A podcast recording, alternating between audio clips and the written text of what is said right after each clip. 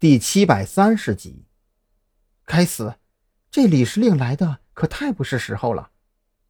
云雀呢喃自语，脑海里不由得浮现出张扬的几张照片。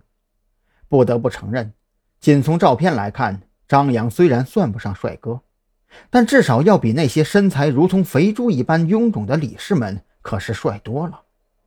如果能够和张扬发生点什么，会是一件很美妙的事情吧。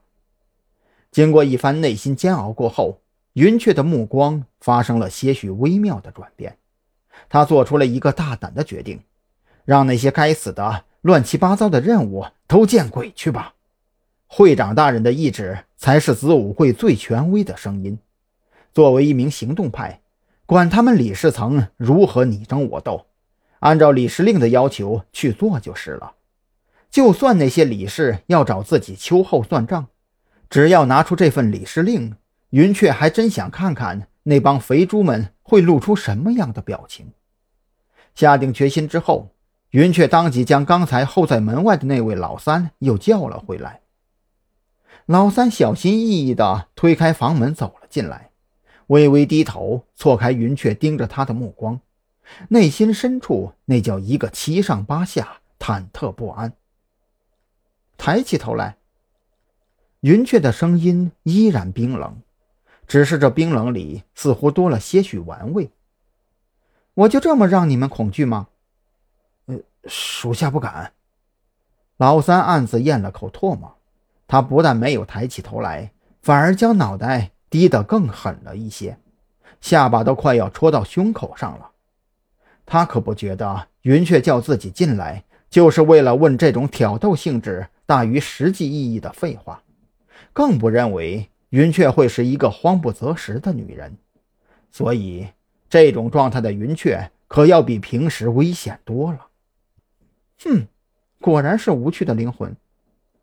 云雀微微咧嘴，没有被面具覆盖的半边脸上少见的浮现出一抹冷笑。不到你了。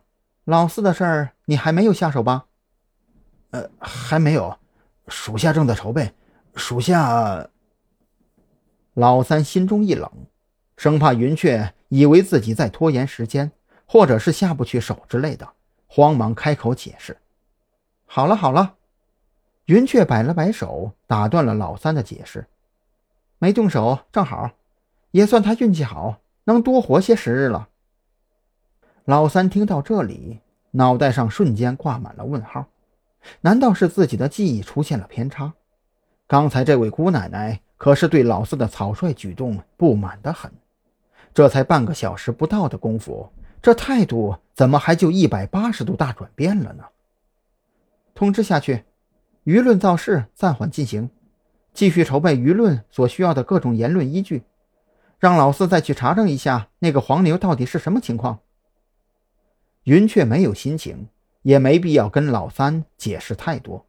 在他看来，老四的草率举动的确该死，但是临死之前能够再给自己做出一些贡献，自然是好的。是我这就去办。老三也不敢开口询问，反正云雀说什么，自己去照办就完了。虽然云雀这臭娘们跟神经质一样，喜怒无常。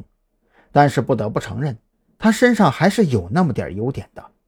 只要自己按照他的吩咐，把事情办得漂漂亮亮，别像老四那样自作主张的瞎搞，就算出事了，云雀也不会找自己的麻烦。看着老三转身离开，云雀伸出舌尖，在干燥的嘴唇上轻轻滑动。他开始思考一个关乎到未来的问题：自己是不是应该去接触一下张扬了？跟自己合作总好过跟黑狼那个臭男人合作吧。